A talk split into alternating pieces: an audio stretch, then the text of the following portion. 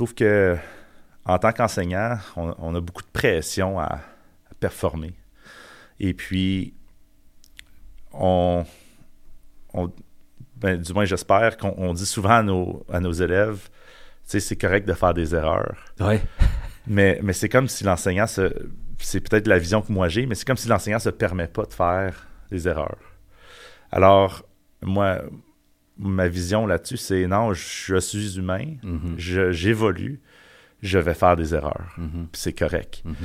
Puis, puis c'est un peu de même que je donne mon, mon cours. Puis j'essaie, c'est ça qui me permet d'essayer des nouveaux concepts en classe parce que je me dis, tu sais quoi, je vais peut-être faire une erreur, mais je vais apprendre de ça. Puis la prochaine fois que je vais essayer quelque chose, mais je vais avoir plus d'expérience. Donc, je vais peut-être faire des erreurs, mais l'impact de ces erreurs-là va être limité.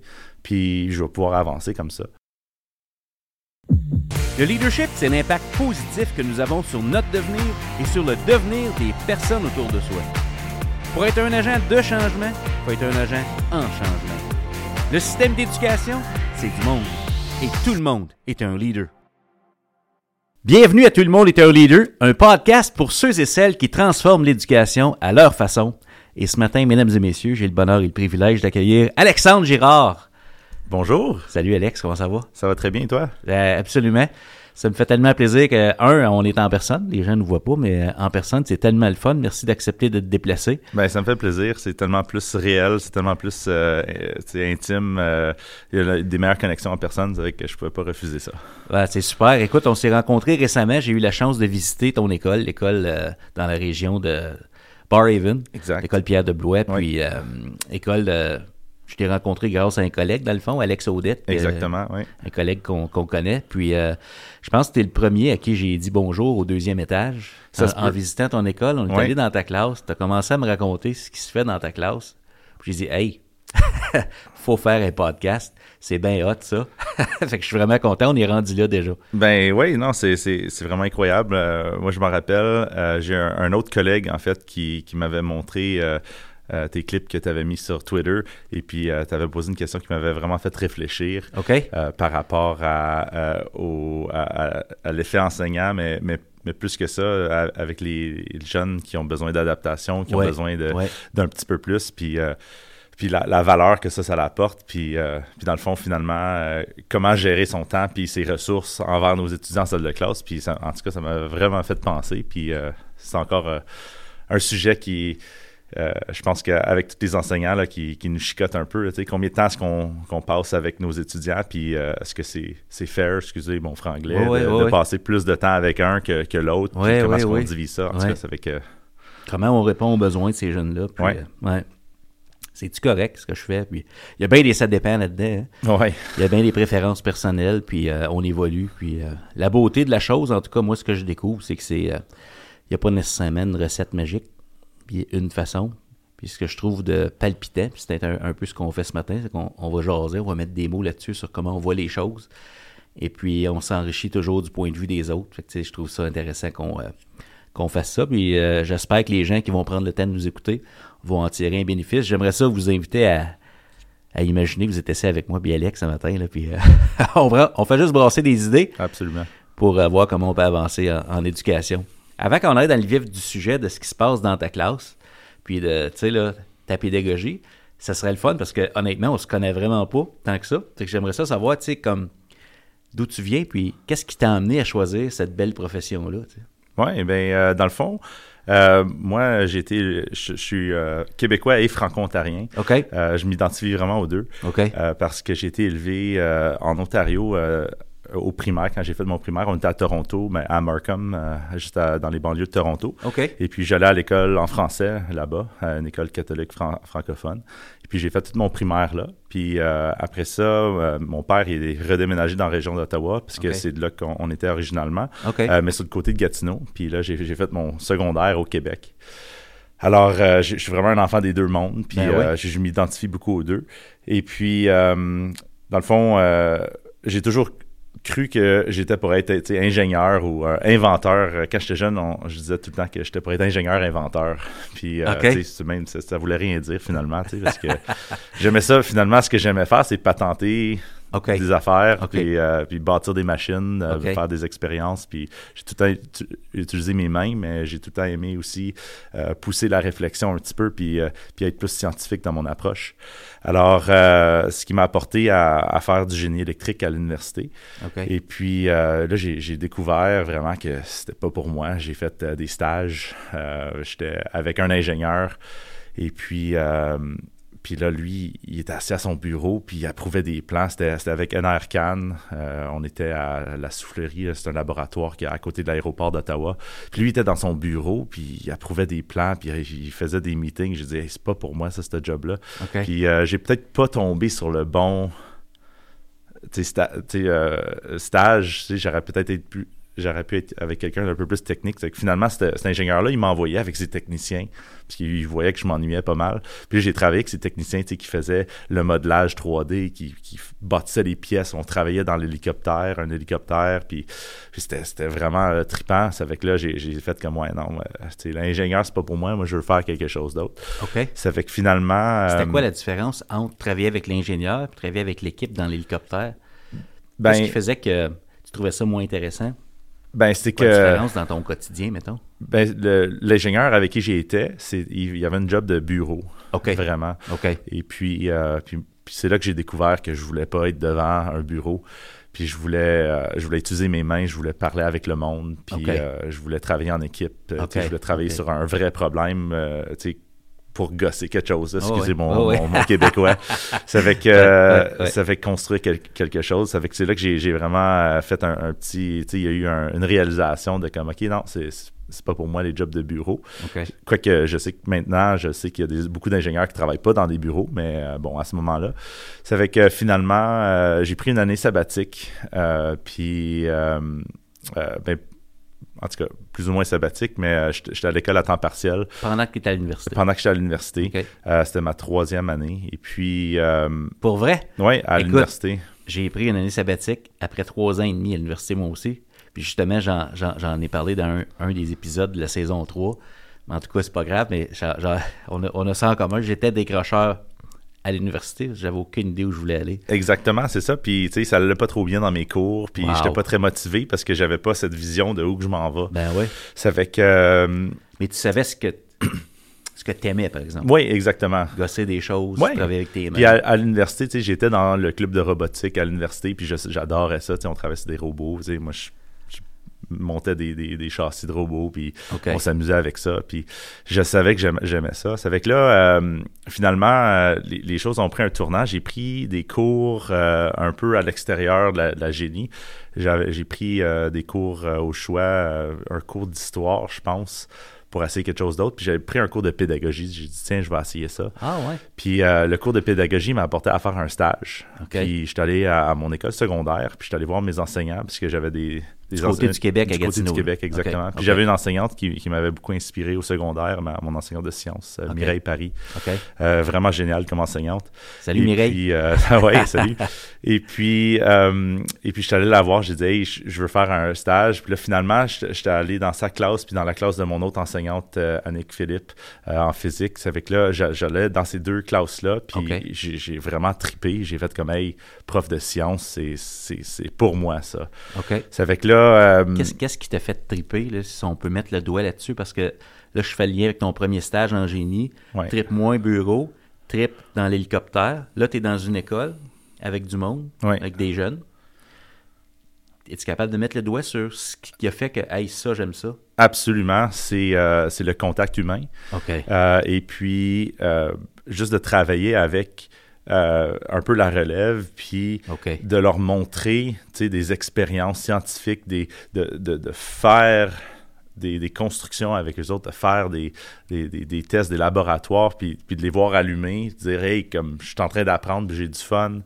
Puis, euh, puis tout le côté scientifique, technique, euh, il, était, il était là.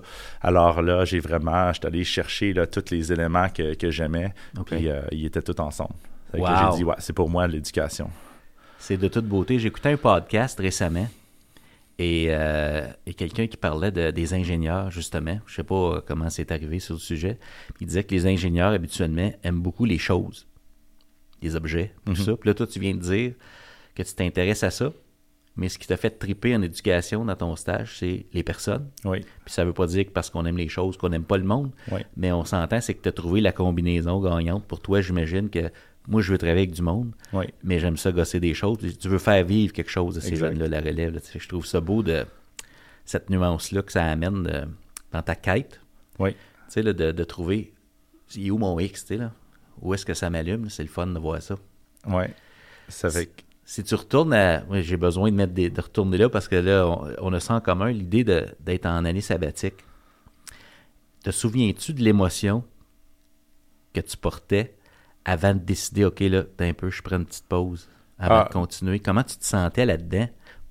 Je- Ben je- oui, mais tu sais, j'étais j'étais perdu pas mal, tu sais, Ok. parce que justement, je pensais, j'ai toujours pensé que j'étais pour être ingénieur. Puis là, je me retrouvais dans une situation, puis je me disais, hey, tabarnouche, c'est. Ben non, si c'est pas ça, c'est quoi? C'est pas ça, c'est quoi Ben exactement? ouais, ben ouais. Ça fait que, dans le fond, il y, avait un peu ce- cette incertitude-là, tu sais, qui, Ouais. qui était dans les airs, puis, euh, tu sais, c'était- c'était pas confortable, tu sais, mais, euh, mais c'est pour ça que j'ai essayé des choses différentes. C'est ça, t'as pas juste euh, arrêté? Non. Tu as dit, je vais continuer à explorer Ouais, exactement. pour trouver évent- Exactement. éventuellement. Qu'on continue d'avancer, même si c'est pas clair. Exact. T'arrêtes pas. Ouais. Puis euh, ça a pris un drôle de tournant aussi, parce qu'après après cette année-là, euh, euh, je me suis réorienté un petit peu, puis j'ai dit, bon, là, j'ai un background en, un peu en ingénieur, euh, en ingénierie. Euh, puis là, là, je veux finir un diplôme. J'ai deux ans en dessous de la ceinture, même si c'était pas c'était pas une base bien solide de ma pyramide. Il fallait que je me réoriente un petit peu. Ça fait que j'ai décidé de finir en mathématiques. Ça fait que j'adore les mathématiques. Je trouve que les mathématiques, euh, c'est un outil incroyable pour représenter notre monde. OK. Puis je pense que c'est une base très, importante euh, pour décrire le monde autour de nous autres, puis pour analyser le monde. Puis justement, euh, bâtir des, des machines qui fonctionnent, mais il faut que tu ailles de la rigueur scientifique, puis il faut que tu Ouais. aies des modèles mathématiques pour représenter qu'est-ce qui se passe. Ça fait que j'ai fini en mathématiques. OK. Et puis, euh, puis C'est drôle la vie, hein? Comment Ouais. c'est. ouais. puis là, là j'ai j'ai eu du- beaucoup de fun aussi. J'ai rencontré du monde passionné euh, comme moi. Je me suis fait des, des super amis que j'ai encore aujourd'hui.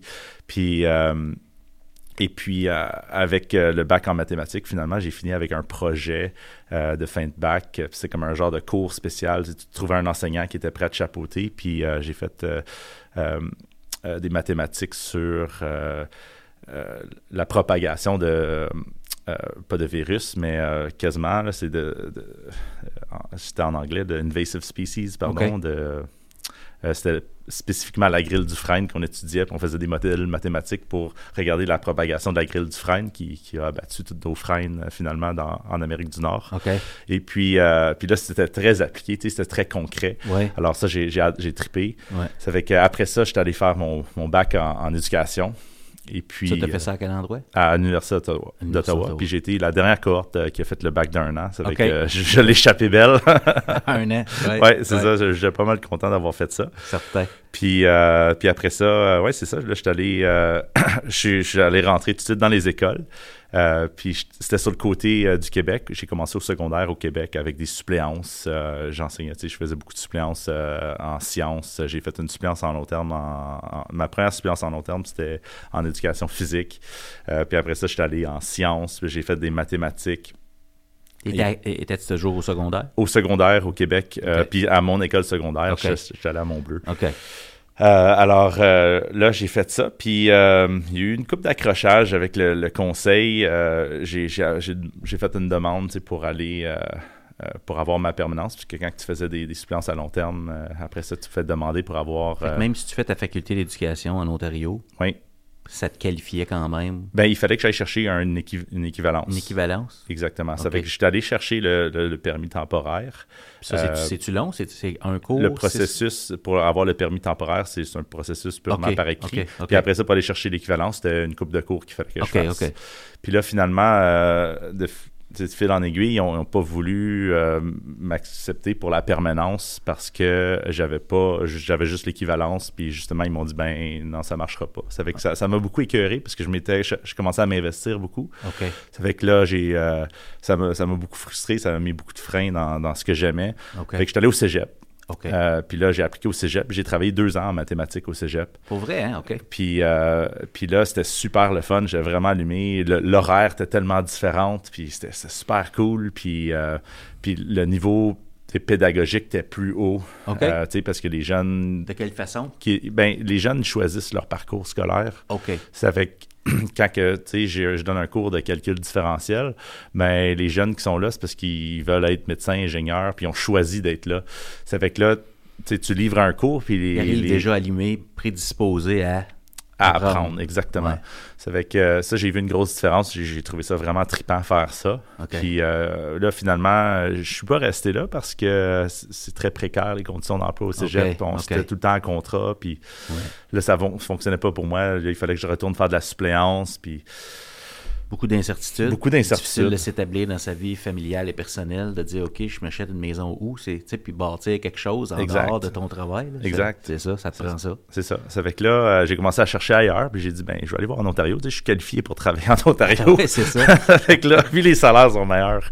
Ça fait que là, euh, ça fait que là, je suis allé euh, au conseil des écoles publiques de l'Est de l'Ontario. Puis j'ai fait les euh, l'entrevue. Euh, on m'a admis sur la liste de suppléance. Ouais. Euh, puis euh, j'ai pas fait un jour de suppléance. Euh, j'ai eu une entrevue tout de suite pour remplacer un départ de retraite pour un enseignant de physique Pour vrai? à Gisèle Lalonde. OK. Puis c'était. ah, je me rappelle plus de son nom.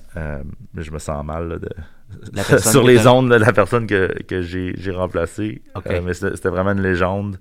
Il va me revenir le nom, je, vais- je OK, vais m'en OK, souvenir. OK, OK. C'était vraiment une légende, ça fait que je remplissais des. J'arrivais là, puis je remplissais des grands souliers, là, Ouais, puis c'était ouais. un petit peu intimidant, tu sais. C'est Euh, mais ça, M. Girard? pas, euh, ouais, exactement. C'est pas l'autre, c'est ça. Ça fait que là, euh, finalement, j'ai, j'étais arrivé là puis j'ai tripé. J'ai, j'ai vraiment, vraiment, vraiment tripé. Les cours de physique, c'était encore mieux que les mathématiques pour moi parce qu'il y avait, il y avait la composante laboratoire Ouais, que j'avais pas au cégep. ouais. Et puis, euh, puis là, j'ai, j'ai vraiment commencé à triper avec les jeunes. Euh, puis j'avais un directeur euh, à ce moment-là qui, qui était super, super fin, Claude Pierre-Louis, si je me trompe pas. OK, oui, oui. Et puis, j'y avais demandé, j'ai dit, hey, j'aimerais ça avoir une imprimante 3D euh, pour ma salle de classe. J'ai- Il y a des projets que je veux faire avec ça dans mon cours de physique. Puis, puis là, là avec, en rajoutant la composante design, ça, ça rend ça un cours un peu plus vers la génie, tu sais. Euh, puis là, euh, là, il m'a dit oui. Tu que reviens à l'ingénierie, là. Ouais, c'est ça, je reviens à Ça l'ingénierie, fait quand même exactement. partie de ce que tu portes. Absolument, oui, c'est ça. J'adore, j'adore ça travailler avec mes mains, mais j'adore ça designer aussi. Alors là, j'ai j'ai fait, euh, j'ai eu l'imprimante 3D, puis je me suis mis à bâtir des fusées avec mes élèves. OK. Avec là, on designait les fusées à l'ordinateur, on, on les lançait en personne. Puis euh, ça, j'ai tellement trippé avec ça. Je pense que les élèves aussi ont beaucoup trippé. Euh, puis là, on, on regardait les modèles mathématiques. Finalement, c'est ça que c'est le cours de physique, c'est appliquer des mathématiques à la vraie vie. Mhm. On regardait les modèles mathématiques reliés au, au, dé- départ au lancement d'une fusée. Puis euh, l'énergie, l'énergie cinétique, l'énergie chimique, euh, les transferts d'énergie, les pertes d'énergie, les paraboles, les trajectoires. Et là, on analysait tout ça avec justement ce projet-là. Puis, euh, puis c'est un. Ça fait que là, de- tu sais, là j'ai j'ai vraiment commencé à, à- à avoir le côté création, là, comme on a dit. Ouais. Puis, euh, puis là, euh, le directeur, le- les, directeurs, les directions pardon, ont changé. Puis là, j'ai eu un autre directeur, euh, un excellent directeur qui a commencé à, à- me prendre puis à développer ma vision un peu. C'était Hans Schreibert. Hans Schreibert, j'ai absolument adoré parce que euh, justement, je pense qu'il a vu qu'est-ce que je faisais en classe. Puis euh, on avait commencé à développer justement un cours de, de tech euh, où Toujours à Gisèle Lalonde? à Gisèle Lalonde, exactement. Un cours de tech à Gisèle Lalonde où justement on était pour faire du design 3D. OK. Puis euh, je pense qu'avec pas très populaire avec les enseignants, mais le gouvernement Ford avait donné beaucoup de subventions pour Ouais. euh, justement partir des, des programmes de technologie puis Ouais. euh, un peu re- rebâtir ce monde-là dans l'éducation. Ouais. De ce que j'ai compris, du moins, je me trompe peut-être. Euh, et puis là, finalement, là, on avait justement un budget puis tout ça. Mais après ça, il y a eu des coupures. Ça fait que là, j'ai perdu ma job. Ça fait que là, encore une fois, le, vrai. le- le domaine de l'éducation m'a donné une claque d'en Tu face. as fait deux ans, là? J'ai fait... euh, je suis rentré en 2000... Gisèle Lalonde? Ouais, 2017, à l'automne 2017. Puis, euh, en- j'ai perdu mon emploi en 2019. OK. Fait que deux ans, là. Deux ans à Mont-Bleu. Oui, Une année au cégep. une année et demie au Une cégep. année au, ouais. au cégep. Tu ramasses quand même plein de compétences, plein d'expériences différentes. Je veux dire, tu bâtis ton coffre. Tu es en train de façonner, dans le fond, le prof que tu es, là où tu es rendu aujourd'hui. Oui, dans le fond, là, absolument. sais. Oui, Fait que, on s'entend que même si tu changes d'endroit, tu, tu, tu, tu continues de bâtir ton coffre à outils, là, Mhm. de, de te définir aussi Oui, dans ton milieu. Puis là, ça fait combien de temps que tu es rendu à Pierre de Blois? c'est avec là, euh, Pierre de Blois, euh, je suis rentré là en automne 2019. OK. euh, puis on était euh, une classe, une neuvième année. OK, ouais, ouais. On était dans des portatives hébergées par l'école Michel Dupuis, l'école primaire nourricière, dans le fond, loin, proche, de, de Ouais. chez nous aujourd'hui. Ouais. Et puis, là, on a bâti la 9e. La- L'année prochaine, c'est la 9-10. On, là, on était une couple d'enseignants de plus. Puis là, euh, 9-10-11, la troisième année, on est rentré dans notre édifice. Euh, mais là, c'était vraiment extraordinaire parce que j'ai essentiellement repris ce que je faisais avec euh, M. Schreibert, avec Hans à, à Gisèle Lalonde, puis j'ai commencé à le faire avec mon directeur actuel, euh, Ghislain Prou. Puis là, là, là, il y avait déjà cette, euh, cette école avait déjà, ça a super bien à donner. Là, Toutes, euh, toutes les pièces sont tombées en place parce que cette école-là, la vocation de cette école-là, c'était les STIAM, Mhm. euh, donc sciences, technologies, ingénierie, arts, mathématiques. Et alors euh, là, on avait même, un- il y avait même dédié un espace maker, un, un laboratoire de créativité. Ça fait que là, C'est très beau en plus. c'est, vraiment extraordinaire comme espace. Ça Ouais. fait que là, j'ai commencé à développer un peu ce programme-là, puis à imaginer qu'est-ce que les élèves feront dans les cours de technologie à cette école-là. Alors là, j'ai, pris mon expérience avec le cours de physique, la fusée, euh, puis j'ai pris, tout mon bagage d'ingénieur, puis j'ai mis ça ensemble. Et puis là, on est en train de développer les cours de technologie actuels, puis là, on fait des affaires extraordinaires avec les, jeunes.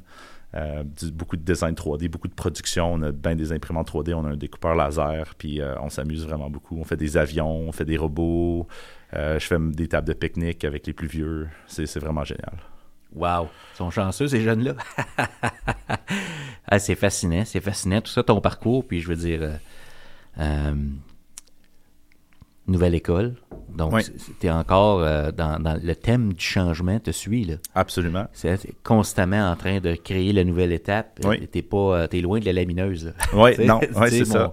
Mon stock est monté, puis je vais. Non, t'es OK, c'est qui? On est rendu où? C'est quoi la prochaine étape? Tu te questionnes beaucoup. Je me pose la question, puis je sais pas si tu as déjà fait la réflexion. Moi, j'aime ça, des fois, prendre une pause, puis dire OK, essayer de comprendre comment je me suis rendu, mettons, à où je suis présentement. Les deux, mettons, aux enseignantes de sciences à Montbleu, qui t'ont servi de modèle, est-ce que tu es capable de voir un peu ce que ces profs-là t'ont. euh, ce que tu prends de ces profs-là, puis que tu as intégré à ta façon de faire?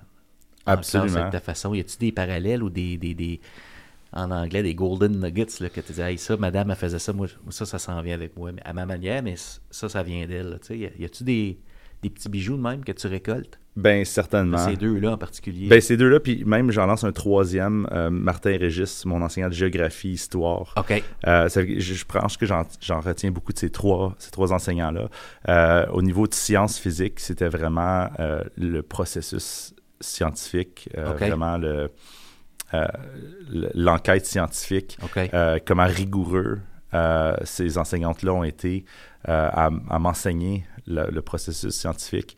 Et puis, euh, l'importance finalement, je reviens aux mathématiques, l'importance des mathématiques, puis l'importance de euh, la, méthode scientifique pour vraiment prouver euh, un concept, démontrer un concept.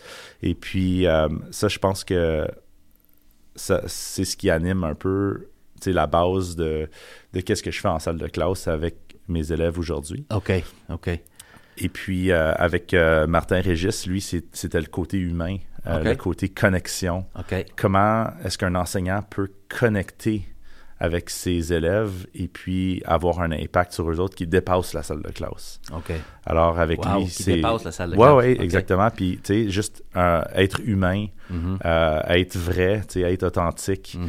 Euh, alors, pas que les autres l'étaient pas, là, Non, non, non. Mais, mais, mais- lui en particulier. non, ça enlève rien aux autres. Alors, c'est vraiment, tu sais, je pense que c'est- ces trois euh, enseignants-là ont vraiment façonné un peu qui je suis aujourd'hui parce que euh, j'essaie j'essaie vraiment d'en tirer de, de ce que j'ai vécu avec eux. Ben oui. Processus scientifique. Moi, j'enseignais le français, puis je me dis, euh, j'ai jamais enseigné un cours de sciences de ma vie. j'ai côtoyé des gens qui enseignent la science, puis je suis conscient qu'il y en a un processus scientifique. Pour les gens qui nous écoutent ce matin, le processus, là, y, a, y a-tu des étapes, y a-tu des mots qu'on peut mettre là-dessus? Ça, ça, ressemble à quoi? Parce que je me dis, moi, j'ai comme une. Euh, j'essaie de voir euh, dans, dans, dans, tous les pédagogues que je rencontre, j'essaie de voir les, les principes qu'on peut exporter dans d'autres domaines. Tu sais, quand Ouais. tu dis je veux un impact en dehors de la salle de classe, ça veut dire qu'il y a des transferts. Fait que je me dis, le processus scientifique, si on met des mots dessus, peut-être que je peux voir comment il s'applique autrement à, à d'autres, d'autres réalités. C'est quoi pour toi le processus scientifique? Alors, euh, sans rentrer trop dans, dans la sémantique, dans les Ouais, détails, Ouais. C'est, euh, je dirais, au début, tu vas identifier une question, OK. tu vas identifier tes variables. Ouais. Après ça, tu vas monter une expérience, tu vas la faire, OK. tu vas étudier tes résultats. Ouais. Et puis, euh, tu, vas, tu vas faire des graphiques, tu vas analyser, puis tu vas voir si tu es capable de, de faire des conclusions avec les données.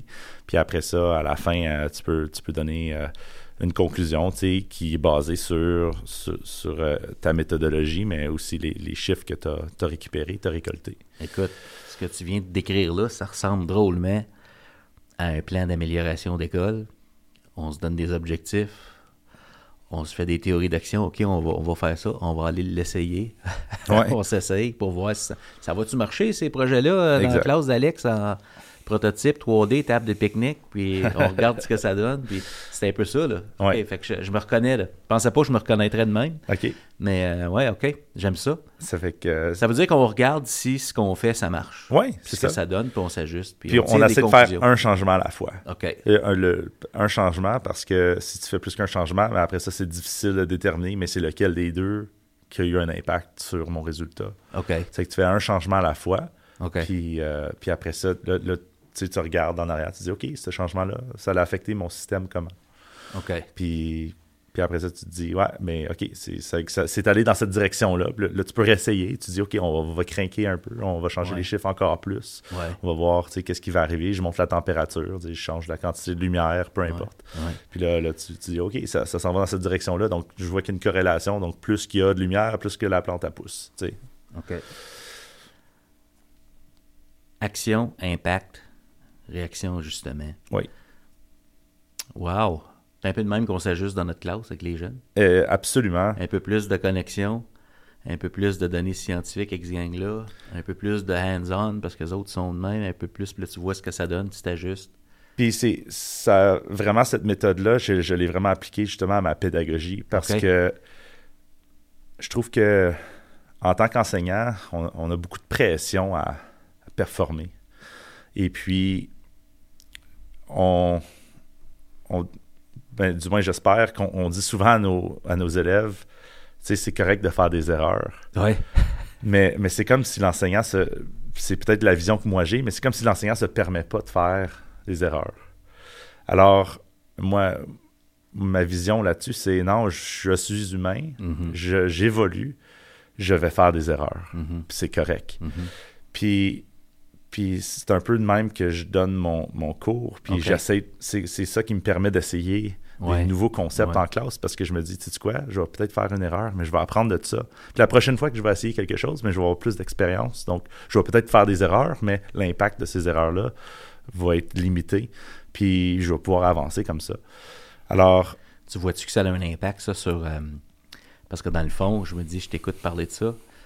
Je me dis, c'est un peu ce qu'on souhaite de nos élèves, c'est qu'ils s'essayent pour vrai, Exact. au risque de se tromper en notre présence. Oui. Est-ce que tu remarques que ta façon d'aborder ta pédagogie influence ta capacité d'amener les jeunes à les accueillir, eux aussi, les erreurs, puis de voir ça que. ben, ça veut pas dire que je suis poche parce que mon modèle n'a pas fonctionné ou que quand j'ai cliqué euh, imprimer 3D, ça n'a pas sorti comme je pensais. Oui. Comme tu sais, y a-tu Ben- euh, des impacts positifs? J'ai pas, j'ai pas mesuré, j'ai pas non. fait de processus Non, scientifique là-dessus. Euh, mais j'aime penser que oui, parce que moi, en, en- ben, en classe, j'essaye toujours, tu sais, je fais des erreurs, puis, puis je, je l'admets à mes étudiants, tu sais, j'essaie, je pense que la vulnérabilité, elle a sa place en éducation en tant que pédagogue, puis de, de te rendre vulnérable à tes élèves, jusqu'à une certaine limite, bien sûr, mais te rendre vulnérable dans le sens que tu admets ton erreur, puis tu dis, hey, gang, j'ai fait une erreur, puis là, là il faut qu'on on, réoriente le tir, là. Ça, ça marche plus. Là. Euh, et puis ça, ça, ça, fait que les élèves, tu es, un peu leur modèle, puis tu parles beaucoup d'effets enseignants. Puis, puis en, en, étant devant une salle de classe, puis d'admettre sa faute, c'est difficile au début, mais après ça, tu t'habitues. Puis tu te dis, ben c'est correct, j'ai fait une erreur, on, on va réorienter, puis on, va refaire, euh, on va refaire ça. Et puis, euh, puis là, les, les, élèves de retour, eux autres, là, après ça, quand ils essayent des choses, je pense à un élève en particulier euh, dans notre projet de robotique qui faisait euh, une voiture qui a des chenilles comme dans un char d'assaut. Et puis, euh, les maillons, qui, la chenille, c'est comme des, des, des, chain link, là, en bon franglais. puis, puis là, il a, il a, fait cinq différentes versions de, de, son, de son maillon de chaîne pour arriver à un modèle fonctionnel. Puis je suis content de ça parce qu'il a tellement appris. Puis, tu sais, il a, puis il a passé trop de temps là-dessus, honnêtement. Puis à la fin de la session, son, son, robot, il était pas fonctionnel parce que il a passé tellement de temps sur ses maillons de chaîne, il a essayé de faire quelque chose de complexe. Puis ça me dérange pas qu'il n'ait pas fait de robot parce qu'il a vécu le cycle de design puis le processus d'apprentissage de façon tellement authentique en faisant ces maillons de chaîne-là. Puis là, à la fin, son système de roue, là, il fonctionne il fonctionne à Il a juste manqué de temps, dans le fond. Il a juste manqué de temps parce que c'était un projet très ambitieux.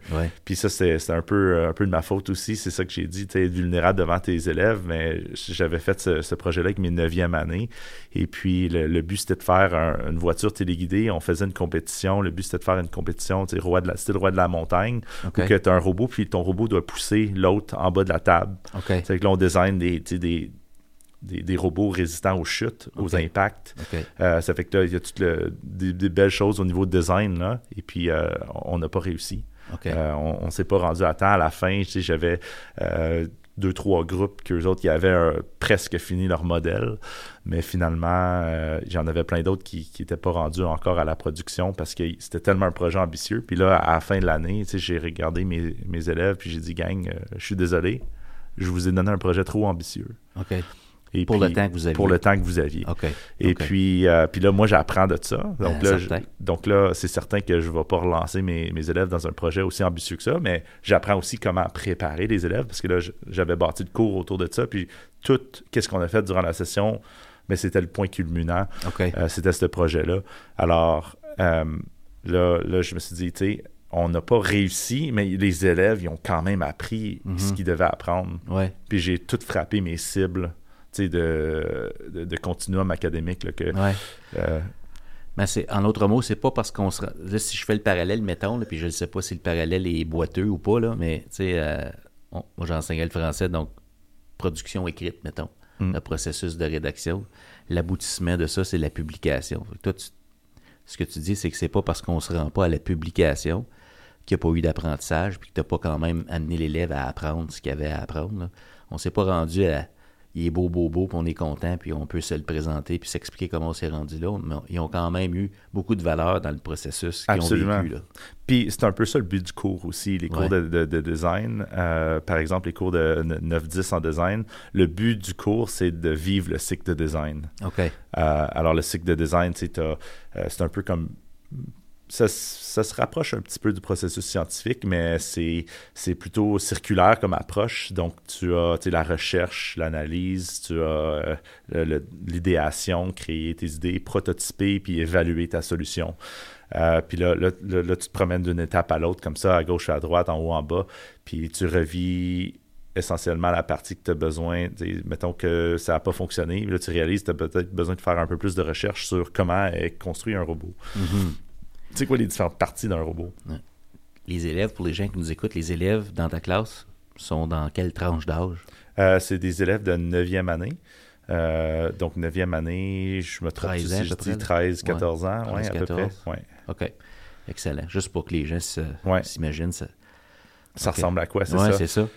J'ai visité ta classe, justement, puis euh, tu as dit quelque chose. Puis depuis tantôt, on parle de processus, de design, de différentes étapes, tu sais. Puis tu m'as dit, quand j'étais allé dans ta classe ce matin-là, quand je visitais votre école, tu m'as dit, dans certains cours, dans certaines matières, j'enseigne des processus. Dans d'autres cours, je suis plus amené à enseigner des outils. Oui. Wow! C'est quoi ça? C'est ça, ça, c'est un, gros can of worms, comme on dit en franglais. Oui, oui, mais, mais- mais c'est parce qu'il y a des bijoux là-dedans. Là. Hein? Euh, alors, euh, avant d'être dans mes cours de technologie du design euh, ou de, de techno de façon générale, j'ai enseigné les mathématiques puis la physique. Et puis, euh, maths physique, c'est, euh, par exemple, comment résoudre une équation quadratique. Comment calculer la vitesse finale d'un projectile qui est lancé à telle vitesse initiale, à tel, tel angle. OK. Euh, alors, c'est des outils. C'est des outils qui t'apportent à, à pouvoir mesurer le monde autour de toi. Un outil, c'est-tu une formule? C'est-tu. euh, Ça peut être une formule, mais ça peut être euh, une façon de... euh, ouais, c'est ça, c'est une formule mathématique qui, qui, qui modèle le monde qui t'entoure. Exactement. Alors, euh, c'est de la manière que moi j'ai compris. Je veux dire, c'est peut-être... Ben, je me vois me préparer à mes examens de sciences au secondaire, ça fait Ouais. longtemps, là. Mais tu sais, on, se prépare, des fois, tu as le droit d'avoir une petite feuille Ouais. de notes, puis ce qu'on avait dans ma, de mémoire, Ouais. c'était pas euh, tant des contenus comme des Non. formules, Ouais, des, des outils, dans le fond. Exactement. Tu as une section sur la trigonométrie. Ouais. Tu as une section sur les paraboles, tu as une section sur... Puis, puis le cours, c'est le même qui est donné de façon classique. OK. Euh, le cours, il, il est divisé.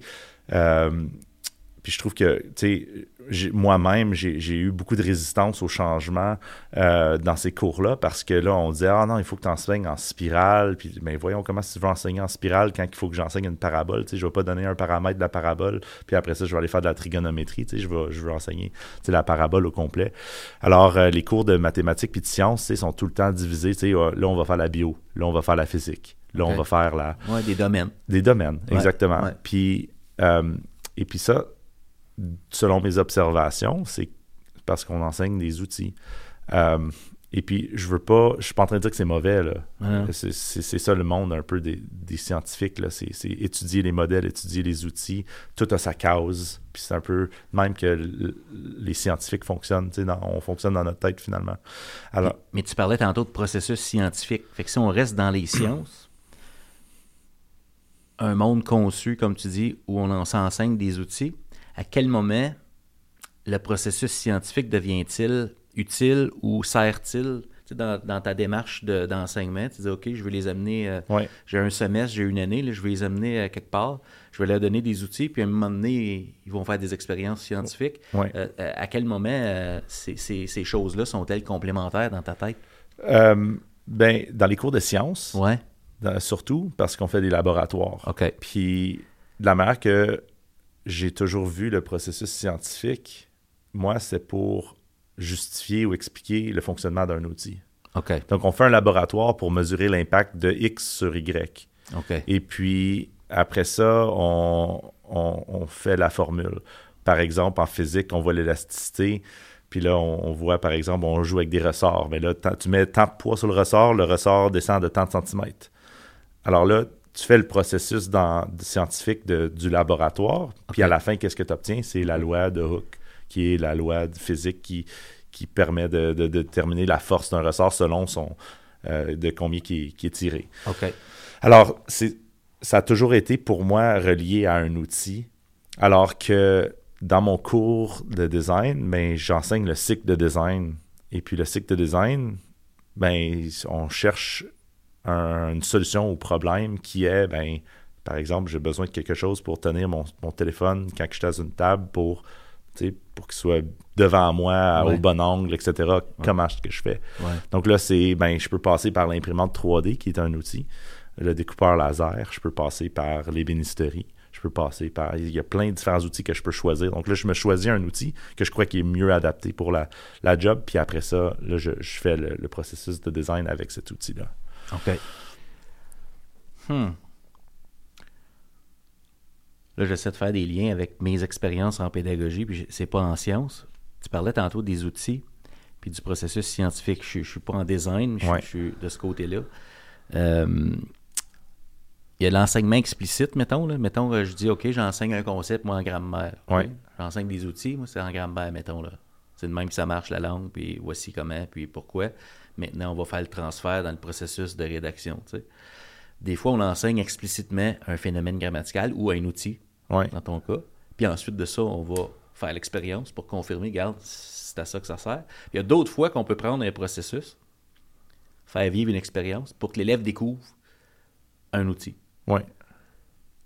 C'est quoi tes expériences là-dedans? Puis qu'est-ce, qu'est-ce qui marche le mieux? Parce que tu sais, tu parlais du temps tantôt, on est toujours, on court après le temps dans nos Ouais. classes. On se dit, waouh, j'ai tant d'heures. En Ontario, c'est 110 heures un cours au secondaire. Puis tu dis, OK, j'aurai jamais 110 heures. Si je suis chanceux, j'en ai 80 là, avec les interruptions, les évaluations sommatives, les examens. Comme si tu as 80 heures, là, t'es chanceux, tu sais. Là. Ouais. Tu, tu fais quoi là-dedans? Puis là, tu as combien de domaines? Tu sais, tu fais un maths, tu te dis, OK, j'ai pas de temps à perdre là. Finalement, là.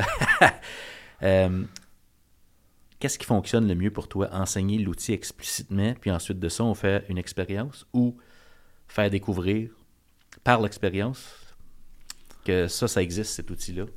Je sais pas si tu as déjà fait ce- Oui. cette expérience-là, puis comment ça marche pour toi? Ben, euh, c'est drôle, euh, la question est, est bien timée parce que Pour vrai, je suis en train, je suis en train de vivre ce questionnement-là en ce moment. Ah ouais, OK. Puis je suis en train de, de vivre un peu euh, parce que là, ça, par exemple, ça fait faire euh, un bon deux, deux, deux ans que je suis pas mal exclusivement en techno, OK. puis que je fais le cycle de design. Puis en, dans une semaine et demie, je vais retourner en salle de classe puis euh, pour le deuxième semestre, puis je vais enseigner deux cours de physique, physique 11, physique 12. OK. Je vais aussi enseigner un cours de tech 11-12. OK.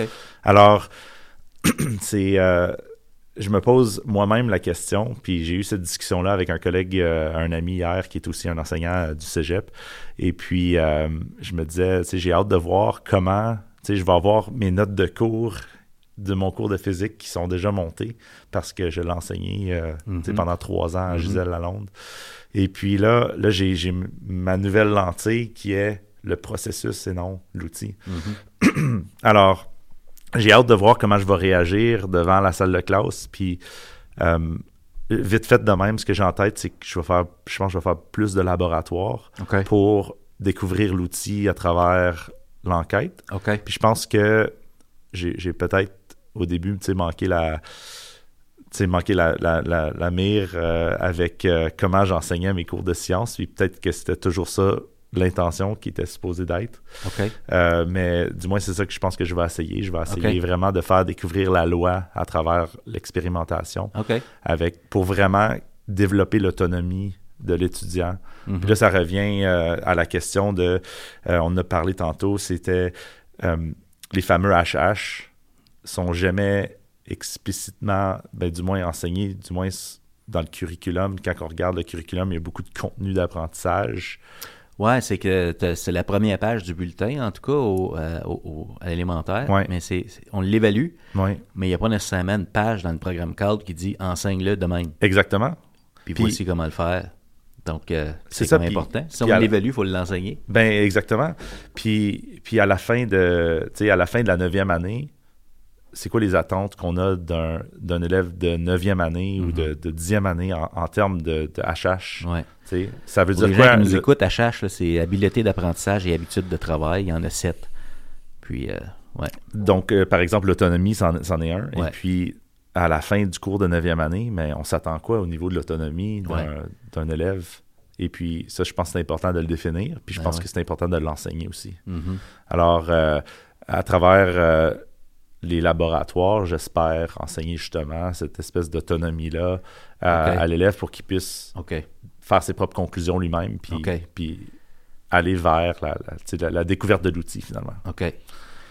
Fait qu'on se sert des processus pour enseigner des fois des outils comme ceux-là ou des compétences qu'on pourrait Ouais. appeler des habiletés aux élèves. Donc, c'est pas nécessairement toujours le contenu qu'on veut euh, renforcer.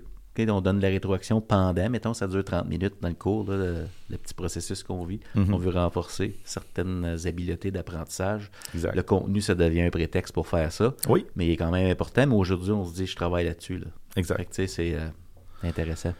Puis euh, une citation que, que je dis toujours à, à mes élèves, c'est euh, la perfection est dans le chemin de la complétion. OK.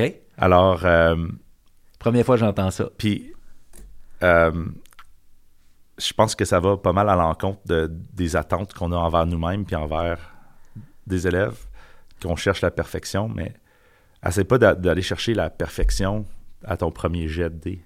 OK. Essaye de... Fais-le. C'est le processus, c'est Fais- pas le. Fais le processus, vis le processus. Ouais. Puis la prochaine fois que tu vas le vivre, tu vas être meilleur. Ouais. Puis c'est à travers la répétition que tu vas finalement arriver à la perfection. Donc, si Mm. tu veux vraiment que quelque chose soit parfait chez toi, fais-le souvent. Mhm. Fais-le pas, assez pas de le faire une fois puis qu'il soit parfait. Ouais. Puis, puis je trouve que ce, ce, ce mécanisme-là, il, il est tellement. Chez, dans dans l'é- l'élève, il est tellement dans, dans son âme que des fois, les jeunes ils ont peur d'essayer parce qu'ils ils veulent que ce soit parfait. Mhm. Puis ça, ça, ça tant qu'à moi, c'est un problème. Mhm. Parce que si tu n'essayes pas, tu n'apprends pas. Mais non, c'est ça. Qu'est-ce qui m'arrive si je ne l'ai pas? Ouais. Intérieurement, qu'est-ce que Ouais. je me dis? Mes chums réagissent quand même, puis mon Ouais. enseignant aussi. euh, Exact. Il y a un enjeu là-dessus. C'est qu'est-ce qui m'arrive si je te montre quelque chose qui est pas qui répond pas aux attentes finales de ce qu'on dit qu'on vise. Euh, J'ai-tu un travail supplémentaire? J'ai- Je perds-tu des points? Je me fais-tu chicaner? Puis Euh, c'est pour ça que dans ma classe, je laisse toujours l'élève refaire un travail. Fait que Je vais lui donner, je vais lui donner sa, de la rétroaction. Il me donne un travail, je donne sa rétroaction. Je Ok. lui donne une note. Je lui dis en ce moment, tu te situes là.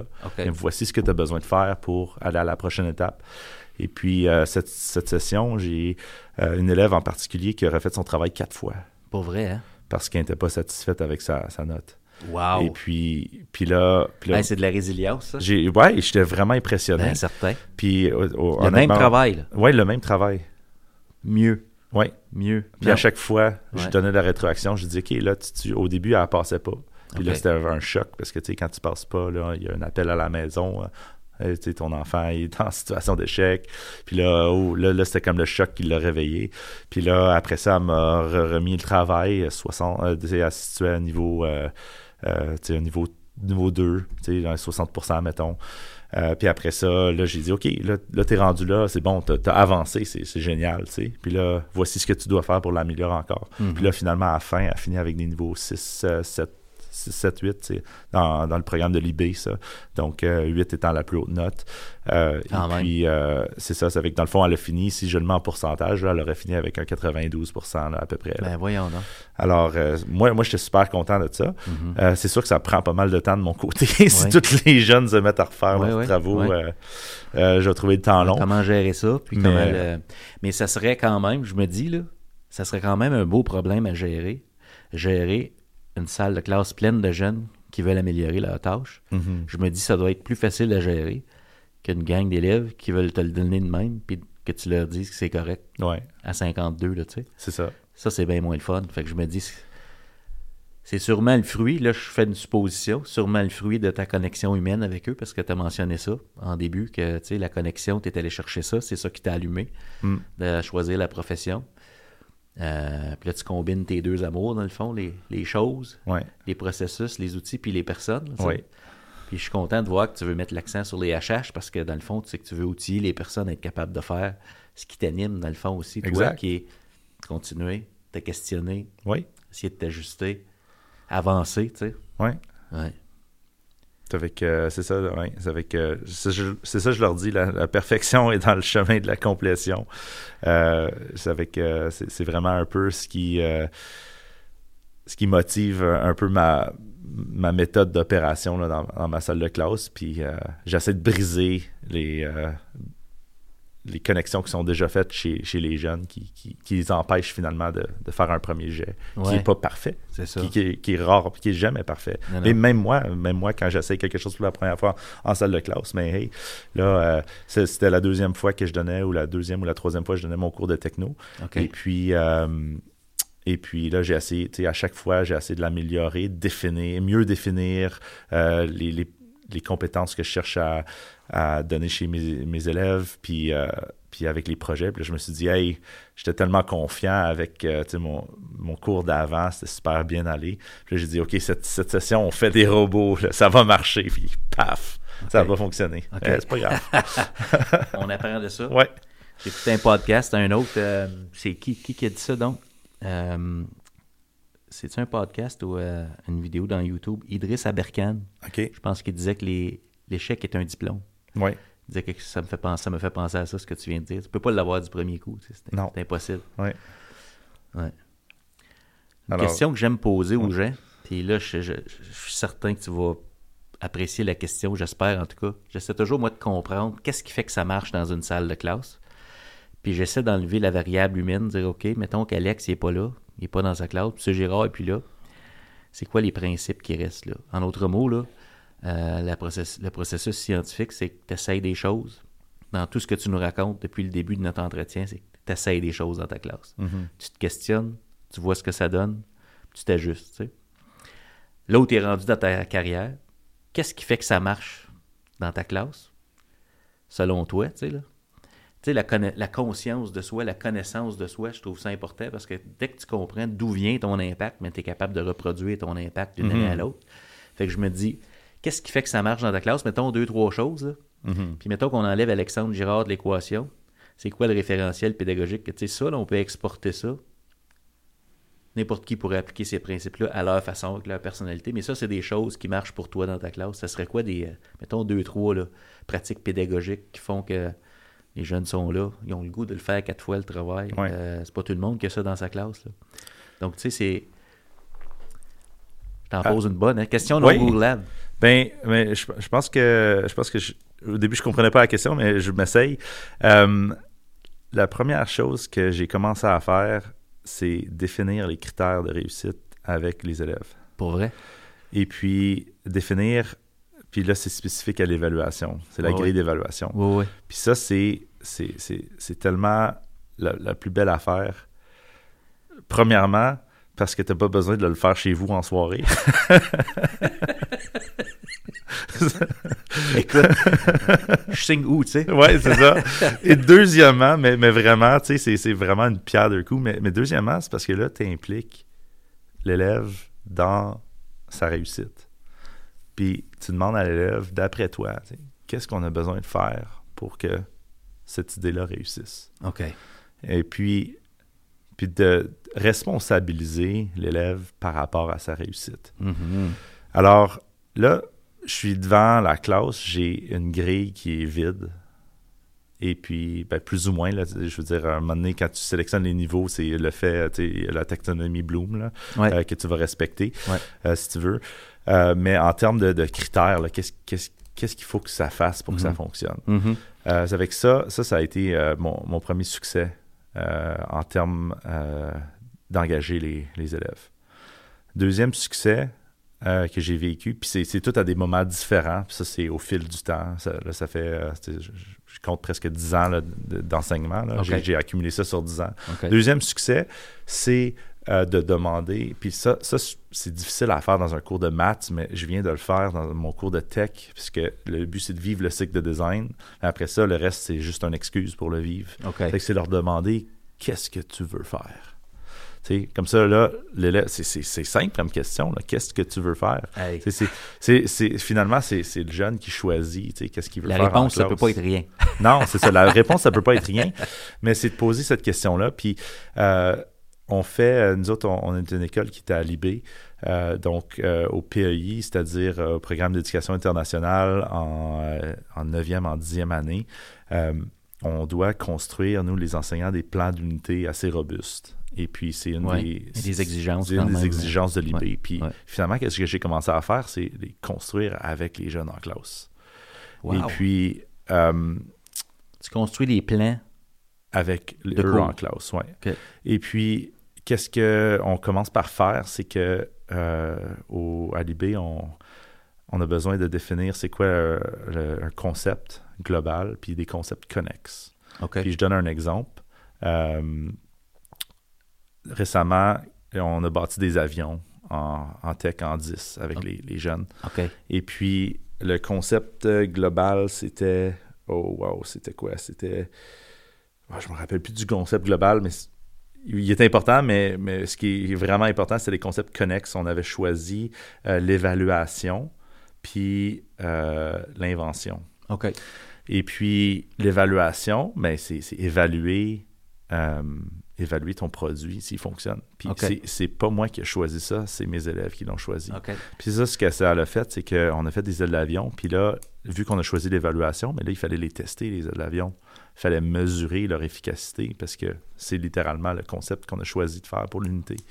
Alors, ça l'a dirigé un Ben peu le... Ça l'a dirigé exactement où que euh, on est allé en classe, puis finalement, on a fait deux tests sur les ailes d'avion qu'ils ont designées. C'est qu'ils ont designé les ailes d'avion en 3D, on les a découpées avec le découpeur laser, on les a testés. J'ai apporté mon souffleur, j'ai un souffleur avant, euh, un souffleur à, feuilles de la maison. Je l'ai apporté, on a plugué ça, on, a mis l'aile devant, puis on, a vu comment qu'elle a réagi. Puis on a mesuré, on a évalué finalement. Puis ça, j'aurais pas fait ça si les élèves n'avaient pas choisi d'évaluer.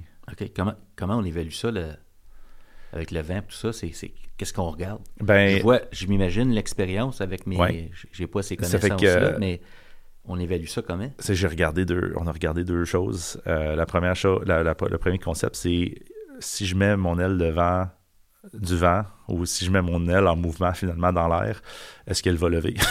est-ce, que, l'aile va?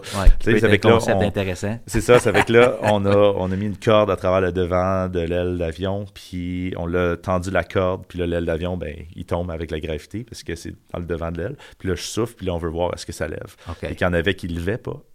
Parce qu'il n'était pas bâti de façon à, à, faire euh, le phénomène de, de de portance.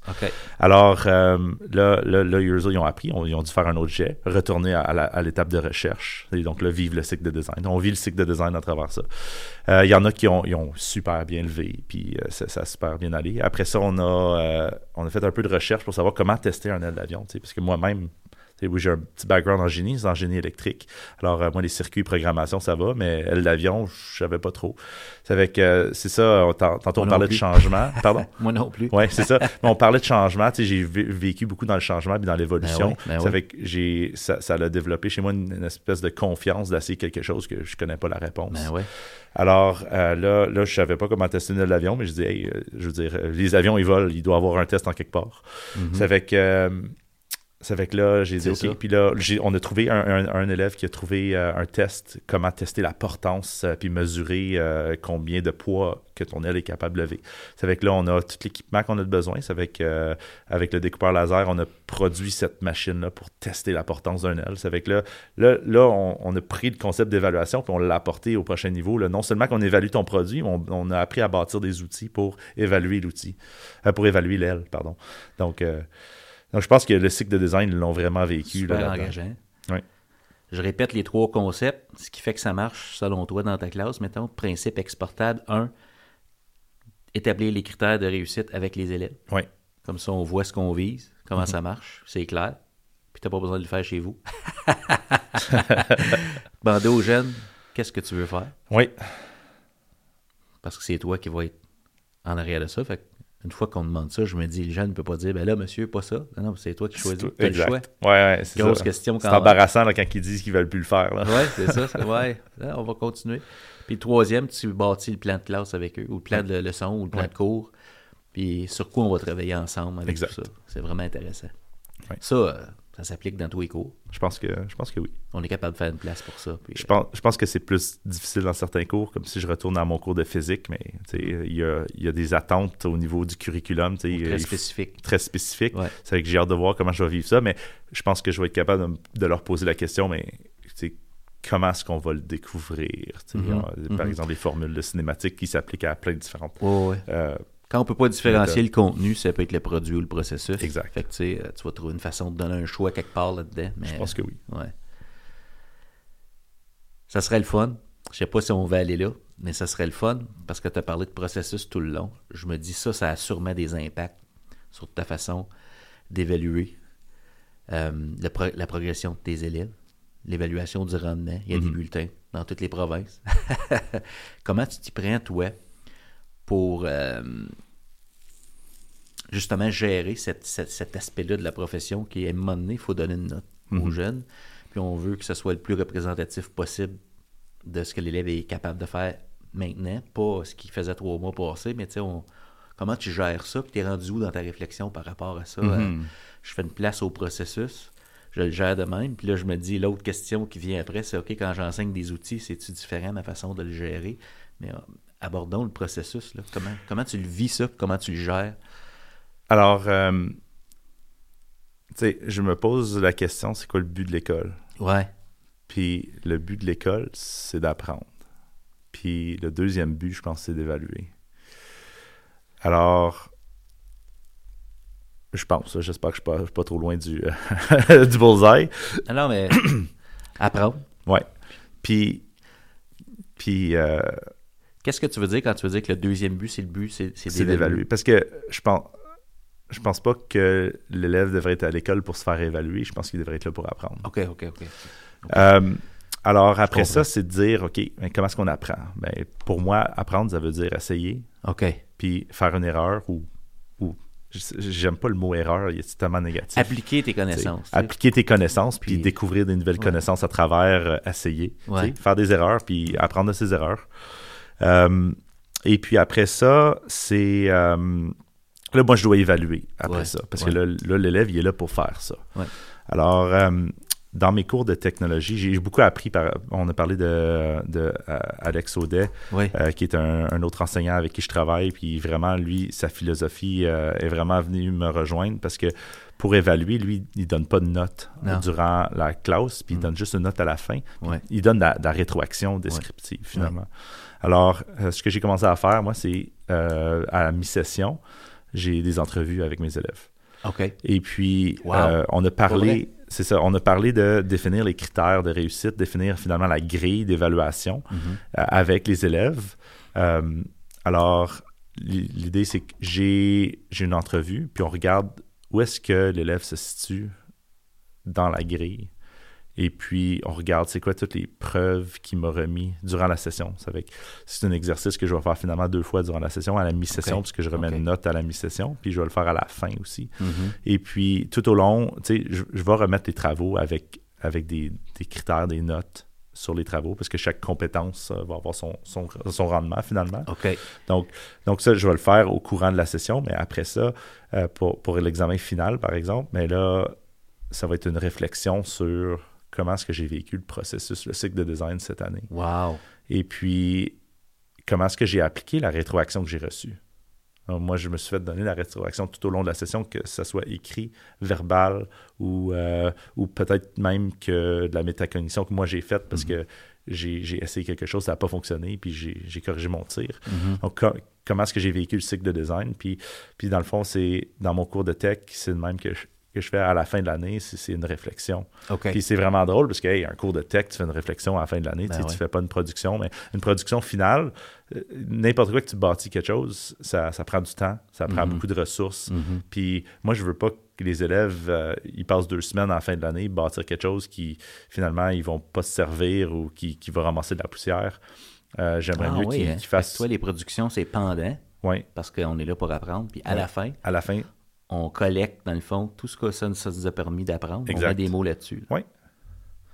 Ça fait que, wow. ça fait que ça, c'est mon processus. J'ai hâte de voir comment est-ce que je vais appliquer ça en physique la session prochaine. Oui, oui, oui. je pense que je vais probablement revenir un peu aux, vieilles habitudes de, de, test, mais je pense que je vais beaucoup euh, euh, regarder euh, le processus scientifique, puis probablement avoir des discussions avec les élèves. OK, comment est-ce que tu as vécu le processus scientifique, puis qu'est-ce que tu as appris? Ouais. Puis, puis, là, je vais pouvoir faire le sommaire de OK, cet élève-là, euh, il m'a bien démontré, en, ayant fait ces laboratoires-là, il m'a bien démontré qu'il a compris le processus de cinématique, par exemple. Donc là, je peux dire OK, mais pour, pour la cinématique, je peux te donner ce résultat-là parce que c'est là que tu es rendu. OK. Donc, je, pense que ça va s'appliquer pareil. Je pense que ça va être très différent. Mm-hmm. Euh, euh, mais l'idée, c'est de, de responsabiliser l'élève. Ben oui. Tu parlais d'autonomie tantôt. Les HH1, c'est justement ça, le l'autonomie de l'élève. Puis là, ben, avec ce que tu viens de nous décrire, c'est que l'autonomie, c'est pas du laisser aller ou du laisser faire, c'est qu'il y a un accompagnement mm-hmm. de ta part. Oui, absolument. On pourrait, appeler ça de l'imputabilité. Dans le fond, je vais te donner de la rétro mm-hmm. sur la qualité de tes efforts puis de ton progrès. Puis on a des, des, entrevues ou des rencontres. Comment tu as appelé ça? Oui, une entrevue, une rencontre. puis, ça n'a pas besoin d'être formel. C'est ça que, ça que on, est tellement pris là-dessus, les, enseignants, de Ah oui, une, évaluation formelle, il faut que tu viennes ce jour-là le faire. On peut-tu décoller de ça un peu? Là, ça stresse le monde. Je veux dire, euh, moi, oui, je me fais évaluer en tant qu'enseignant, mais je veux dire, euh, c'est une fois aux cinq ans, c'est pas. Euh, c'est ma job, c'est pas de me faire évaluer à chaque jour. Ben, c'est pas le jour de l'évaluation qui compte, c'est les cinq ans. C'est les cinq, exactement. Qui se passe au quotidien. Exactement, c'est ça. Puis, puis je pense que je pense que c'est important de, de, montrer ça à, l'élève. Ben ouais, ben ouais. Là, pour les gens qui nous écoutent, qui tripent, qui disent Moi, je veux faire ça, des, euh, des, entrevues de même, puis des rencontres avec l'élève un à un, parler des critères. Là, la question qui me vient à l'esprit, c'est les autres, ils font quoi pendant ce temps-là? Comment tu t'organises pour avoir ce temps-là, contact un à un avec tes jeunes? Concrètement, comment tu fais ça? Euh, Je fais ça entre des projets ou entre des. Euh, mettons, je vais dire des unités. OK. OK. Alors, par exemple, à la fin d'un projet, je vais commencer le prochain projet tout de suite. Puis, alors que, parce que ça prend du temps, ça me prend une semaine. Ben, c'est sûr. Euh, c'est sûr. pas des petites vites. De... Non, non, non. C'est pas une feuille d'exercice de 20 numéros. Là. Non, non, non. Processus de, oui, ça, peut me prendre, ça peut me prendre 5 minutes des fois, mais des fois, ça peut me prendre 20 minutes pour une entrevue. Puis, je mets pas de timer dessus parce que le but, c'est d'aller chercher où est-ce que l'élève est rendu. Ça, ça, ça, a besoin de prendre le temps que ça a besoin de prendre. Ouais. Euh, alors, euh, entre des unités, je vais commencer la prochaine unité, puis quand tu commences une nouvelle matière ou un nouveau projet, il y a toujours une phase recherche. Il y a toujours une phase, tu as besoin d'aller voir qu'est-ce qui se passe dans le monde. Alors là, pendant que les élèves travaillent là-dessus, sur la phase recherche, puis euh, faire des, croquis, c'est du travail qu'ils sont capables de faire de, de façon très indépendante, ou même, euh, tu sais, si je regarde dans un cours de sciences, mais tu commences euh, une nouvelle matière, tu as, besoin de, poser des questions, tu as besoin de regarder. Je peux, je peux leur, lancer des vidéos carrément, puis dire Hey, regarde cette vidéo-là, puis, puis dis-moi qu'est-ce qui te vient en tête. Pose des questions, écris des questions par rapport à cette vidéo-là, questionne, regarde c'est quoi les mécanismes qui fonctionnent là-dedans, euh, qui ont, qui ont l'air d'être en train de fonctionner. Alors là, tu peux lancer les jeunes, faire du travail indépendant. Puis, euh, tu sais, une semaine de, travail indépendant, je veux dire, c'est pas comme si c'est zéro euh, accompagnement. Là, je veux ah, dire, ben entre les entrevues, tu sais, je vais faire des interventions. Puis, ben c'est sûr. Euh, je pas. Je, je les laisse pas tout seul pendant une semaine, mais, mais c'est quand même c'est une semaine où ils vont faire du travail plus de façon plus indépendante. Tu leur donnes quand même l'espace dont ils ont besoin pour développer leur autonomie. Oui. Si je développe l'autonomie, c'est qu'à un moment donné, je fais des choses de façon autonome, mais toi, pendant ce temps-là, tu es quand même en train d'accompagner les élèves individuellement pour. Fait que tu, euh, tu crées les conditions pour euh, qu'il y ait de l'apprentissage dans ta classe. C'est exact. Vraiment intéressant. C'est palpitant. Je jaserais cinq heures avec toi, mon cher. J'ai mille et une questions. J'aimerais ça qu'on. Euh, peut-être dernier petit segment avant de conclure notre entretien. Tu es dans une nouvelle école. Oui. J'imagine qu'il y a toutes sortes de questions qu'on se pose dans une nouvelle école parce que c'est nouveau, tout est à créer, tout est à faire. Puis tu as mentionné ton collègue Alex Audette, mais je sais que tu as plein de collègues extraordinaires avec toi. J'aimerais ça que tu me parles peut-être de l'apport, l'importance de nos collègues sur le développement de qui on devient individuellement comme pédagogue dans une école. Tu as dit, Alex, mais il fait ça de même, fait que moi, je le prends de même. L'importance pour les gens qui nous écoutent d'être capable de dialoguer de même entre collègues, puis toi, dans ton cheminement, la part de tes collègues. On a parlé de tes profs du passé, mais les, là, c'est des collègues maintenant mhm. qui sont avec toi. Euh, comment on fait pour s'aider à évoluer en pédagogie, tu sais, entre nous autres? Là? Euh, je pense qu'il faut baisser les barrières entre nous. OK. Euh, faut pas être à défensif. Je pense que la vulnérabilité a beaucoup sa place. Euh, j'en ai parlé tantôt d'être vulnérable devant tes étudiants, mais être vulnérable devant tes collègues, puis dire Hey, j'ai essayé ça aujourd'hui, puis tu sais au, début, c'est drôle un petit peu. Le monde, il regarde comme Waouh, c'est capoté un petit peu. Pourquoi est-ce que t'étais pas certain puis tu l'as fait. Ouais, c'est ça. Puis là, pas corriger. C'est avec. Mais il faut, faut pas que tu juges, puis il faut, faut pas que tu. Euh, il faut, faut que tu écoutes. Euh, et puis, je pense que. Puis de relancer aussi, tes, tes collègues, il faut, faut, que tu sois vraiment dans un mindset de de vouloir avancer, de vouloir progresser, vouloir apprendre.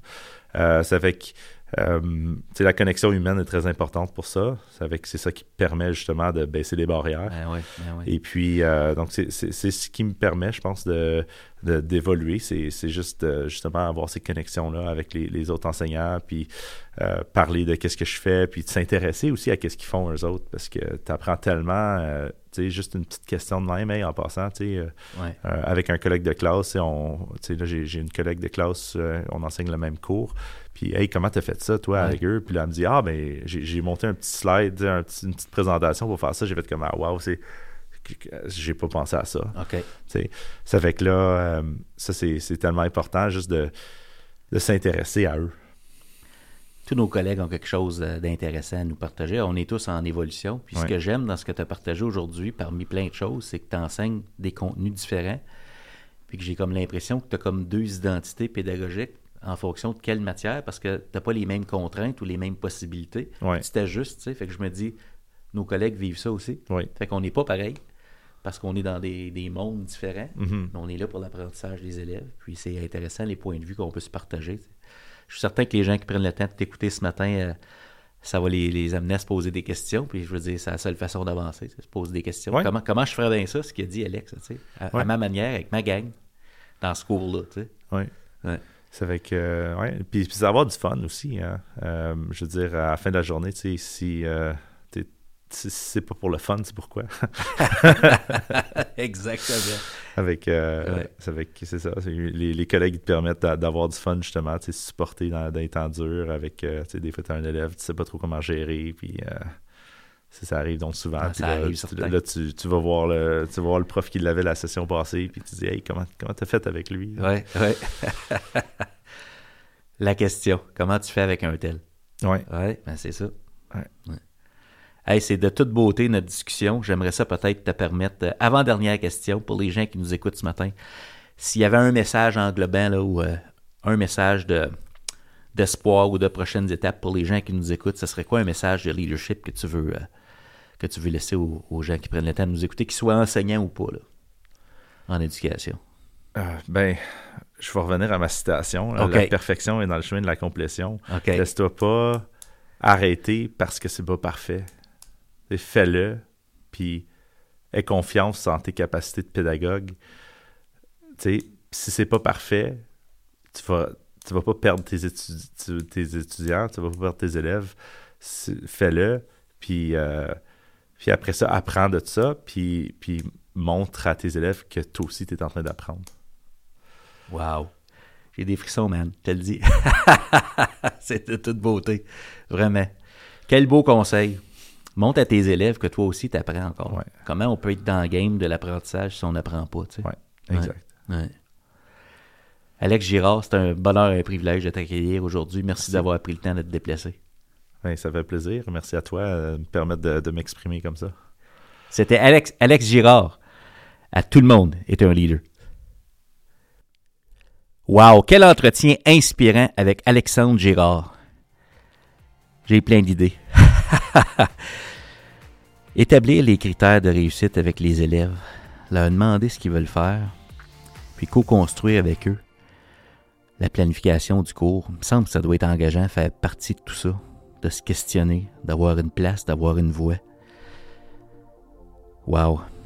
Qu'est-ce qui se passerait lundi matin si vous osiez essayer d'appliquer quelques-unes de ces idées-là, puis euh, sachant que la perfection, ben, c'est dans le chemin de la complétion? Je vous laisse penser à ça. Tout ce qui est requis pour transformer l'éducation se trouve déjà dans nos écoles. Vous êtes là. Rappelez-vous, le système d'éducation, c'est du monde, et tout le monde est un leader. Vous avez apprécié l'épisode de cette semaine? Je vous invite à consulter le blog et à vous abonner à notre infolettre au esquadedu.ca. À samedi prochain!